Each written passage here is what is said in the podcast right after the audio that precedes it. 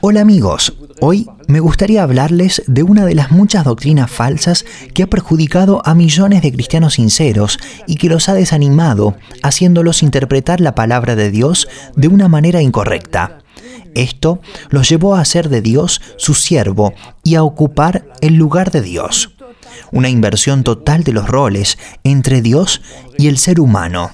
Comprenderá fácilmente que el famoso método del psicólogo y farmacéutico Emile Coué, que vivió entre 1857 y 1926, difícilmente estaría a la altura de las circunstancias. Durante el avivamiento carismático que tuvo lugar entre 1960 y 1990, los movimientos carismáticos difundieron este tipo de mensaje, pide y recibirás fragmento de un versículo bíblico de Primera de Juan capítulo 16, verso 24, donde la Biblia dice, pida y recibirás para que su gozo sea cumplido. Si bien este versículo verdaderamente está en el Evangelio de Juan, está bastante bien sacado de contexto y se convierte en un pretexto para justificar la falsa doctrina y servir a la carne humana.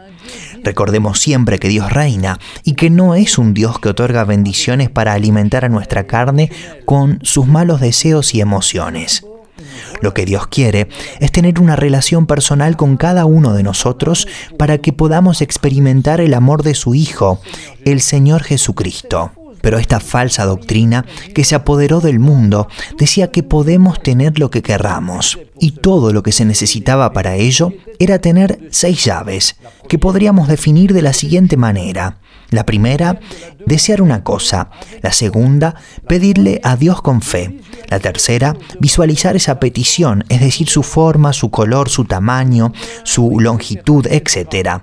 La cuarta, reclamar eso a Dios. La quinta, declarar por fe que lo has recibido. La sexta, creer que está hecho y que lo recibimos, aunque en verdad no lo tenemos.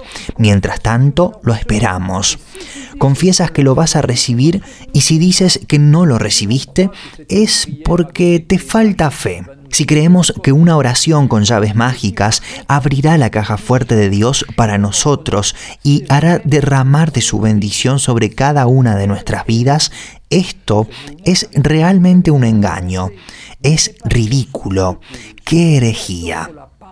Este movimiento carismático había comenzado bien, pero pastores sin escrúpulos comenzaron a desviarlo de la palabra de Dios para atraer a grandes multitudes con falsas doctrinas, como la teoría de la prosperidad, abogando por la salud y el confort material, la demonología diciendo que los cristianos estaban poseídos, también con teorías acerca de la risa, de la sanidad del alma, de las semillas de la fe basadas en intereses de la carne, el desarrollo personal, el bienestar, los milagros de sanidad a cambio de ofrendas económicas, etc.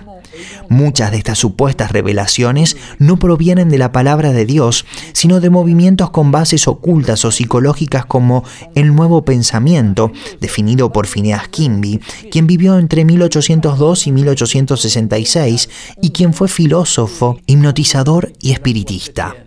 Y así, pastores evangélicos de renombre mundial tomaron estas teorías y las aplicaron a la fe cristiana. Sus fuentes fueron y siguen siendo la sabiduría humana, las técnicas humanas, exaltando la gloria de la inteligencia humana, sin mencionar el pensamiento positivo, el humanismo, la masonería, la nueva era y mucho más. Estos falsos pastores encontraron una caja de resonancia extraordinaria a través de los primeros programas de televisión cristianos en los Estados Unidos, donde cada semana era necesario inventar cosas nuevas para traer de vuelta la mayor cantidad de rating frente a la competencia de otros pastores. Hoy estos movimientos se han caído, arrastrando consigo a millones de personas perdidas, engañadas y estafadas. Pero a pesar de estas tragedias, todavía hoy hay falsos servidores que quieren revivir estas falsas doctrinas. Y lamentablemente también vemos en la iglesia tantos errores y herejías que surgen de este movimiento carismático. Entonces, es interesante ver cómo Jesús nos enseña a orar. Esto está en el Evangelio de Mateo capítulo 6 versículos del 9 al 10. Entonces, así es como debes orar. Padre nuestro que estás en los cielos, santificado sea tu nombre, venga tu reino, hágase tu voluntad en la tierra como en el cielo. Luego continúa con los versículos 11 y 13, y perdónanos nuestras deudas, como también nosotros perdonamos a nuestros deudores, y no nos metas en tentación, mas líbranos del mal, porque tuyo es el reino, y el poder y la gloria, por todos los siglos. Amén. Bueno, en la primera parte de estos versículos proclamamos que se haga su voluntad, la voluntad de Dios y no la de los hombres. No nuestra voluntad, no nuestros deseos, no nuestros planes, no lo que queremos, no lo que nuestra carne nos pide. Atención, no podemos usar la palabra de Dios como un medio para satisfacer nuestras necesidades y nuestros deseos carnales. Dios sabe lo que es mejor para nosotros, pero es importante que conozcamos la voluntad de Dios, que escuchemos su voz, que escuchemos el testimonio del Espíritu Santo para decirnos lo que Dios quiere para nuestras vidas. Debemos tener cuidado absoluto de nuestros deseos carnales, especialmente debido a las falsas doctrinas que escuchamos. Entonces desarrollamos una cierta actitud, una cierta motivación, asumiendo que Dios está ahí para nosotros, para satisfacer nuestras necesidades egoístas y lo que sea que necesitemos, lo que querramos, nuestra voluntad es lo que gana. Entonces, ¿qué debemos pedirle al Señor? Bueno, es simple. En Mateo capítulo 6, versículos del 33 al 34 dice, Mas buscad primeramente el reino de Dios y su justicia, y todas estas cosas os serán añadidas. Así que no os afanéis por el día de mañana, porque el día de mañana traerá su afán. Basta a cada día su propio mal. Confía en el Señor en todas las cosas, camina por fe. Pero volviendo a la primera parte de este versículo, lo importante para nosotros es buscar primeramente el reino de Dios y todas las cosas nos serán añadidas. Cuando buscamos al Señor y le damos la gloria, Él actúa en cada una de nuestras vidas y nos da lo que realmente necesitamos. Dios sabe lo que es mejor para ti y lo que es mejor para mí. Por eso es fundamental para nosotros conocer la voluntad de Dios, escuchar su voz y seguir la guía del Espíritu Santo que nos indica lo que Dios quiere para cada uno de nosotros. Con demasiada frecuencia oramos por cosas materiales cuando la palabra de Dios nos anima a lo contrario, a despojarnos de la obra de la carne, para hacer las obras del Espíritu. El propósito de Dios nunca es satisfacer nuestros deseos carnales. No, al contrario, Dios quiere darnos la victoria sobre nuestra carne y sobre el pecado, porque los deseos de nuestra naturaleza humana van en contra de la voluntad de Dios para nuestras vidas. Está en Primera de Pedro capítulo 2, verso 11. Amados, yo os ruego como a extranjeros y peregrinos que os abstengáis de los deseos carnales que batallan contra el alma. El plan de Dios siempre ha sido que caminemos por su Espíritu Santo.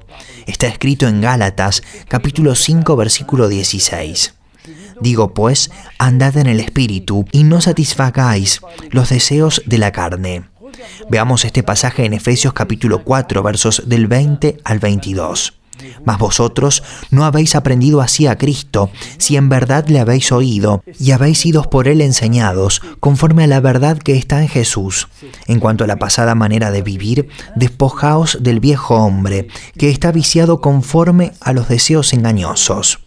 Y luego, en los versículos del 22 al 24, nos anima a ser renovados en el entendimiento y a revestirnos del nuevo hombre, creado según Dios en justicia y en santidad, producidas por la verdad. Por eso, hermanos míos, debemos estar decididos a buscar primeramente el reino de Dios, que representa obedecer a su voluntad y no a la nuestra.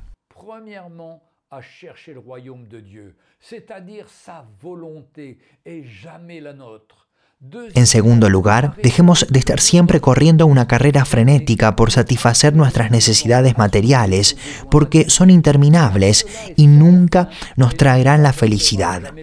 La felicidad está en nuestra comunión con nuestro Señor Jesucristo, fuente inagotable de paz, alegría y amor. Acerquémonos a Él para conocerlo mejor. Tercero, tratemos más bien de despojarnos de nuestra antigua manera de vivir, de todas estas concupiscencias engañosas que nos corrompen y nos dejan siempre insatisfechos. Esta vieja manera de vivir, la del hombre carnal, que una vez fuimos con nuestros deseos engañosos, nos estaba llevando a la ruina, al descontento permanente. Cuarto, y vestidos del nuevo hombre, creado según Dios en la justicia y en la santidad de la verdad. Efesios capítulo 4, versículo 24. Quinto, recordemos siempre que Dios nos ama y que quiere lo mejor para nosotros, que cada uno esté en el plan y en la voluntad de Dios, en una sumisión de corazón y recibirá lo que Dios le ha reservado. Está en Mateo capítulo 7, verso 11.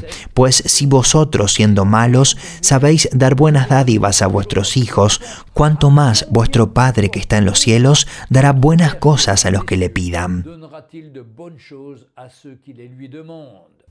Sexto, olvidemos pues y cuidémonos de las falsas doctrinas, aquellas que nos prometen que cada uno puede tener lo que quiera, siguiendo unos simples pasos es una gran mentira del enemigo de nuestra alma. Por el contrario, hagamos como en el Nuevo Testamento, en el libro de Hechos capítulo 17 versículo 11, como hicieron nuestros hermanos los cristianos de Berea. Esto es lo que se nos dice, y estos eran más nobles que los que estaban en Tesalónica, pues recibieron la palabra con toda solicitud, escudriñando cada día las escrituras para ver si estas cosas eran así. La clave es esta. Verifique las escrituras para ver lo que se nos dice, si realmente está de acuerdo con la palabra de Dios. Séptimo, es importante seguir estos puntos y vivir lo que dice la palabra de manera personal, es decir, el mensaje de la cruz que es locura a los que se pierden, pero a los que se salvan, esto es a nosotros, es poder de Dios. Esto está en 1 Corintios capítulo 1 verso 18. Aleluya. Octavo, busque a verdaderos siervos que vivan y que prediquen este mensaje de la predicación de la cruz de nuestro Señor.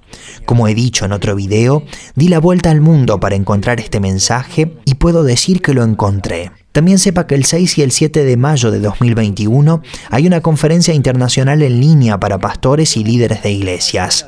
Le animo a que si es pastor o líder de una iglesia, se inscriba para participar. Si es miembro de una iglesia, consulta a su pastor antes de hacerlo e invítelo también a participar con usted. Estoy seguro de que serás bendecido a través de la palabra, porque cuando el Evangelio de la Cruz llega a una iglesia, le da un giro de 180 grados. Aproveche entonces esta oportunidad de vivir el verdadero Evangelio. Aléjese del falso Evangelio según la carne. Volvamos al verdadero Evangelio. Que sea bendecido y que la gracia de Jesús esté con usted. Hasta pronto.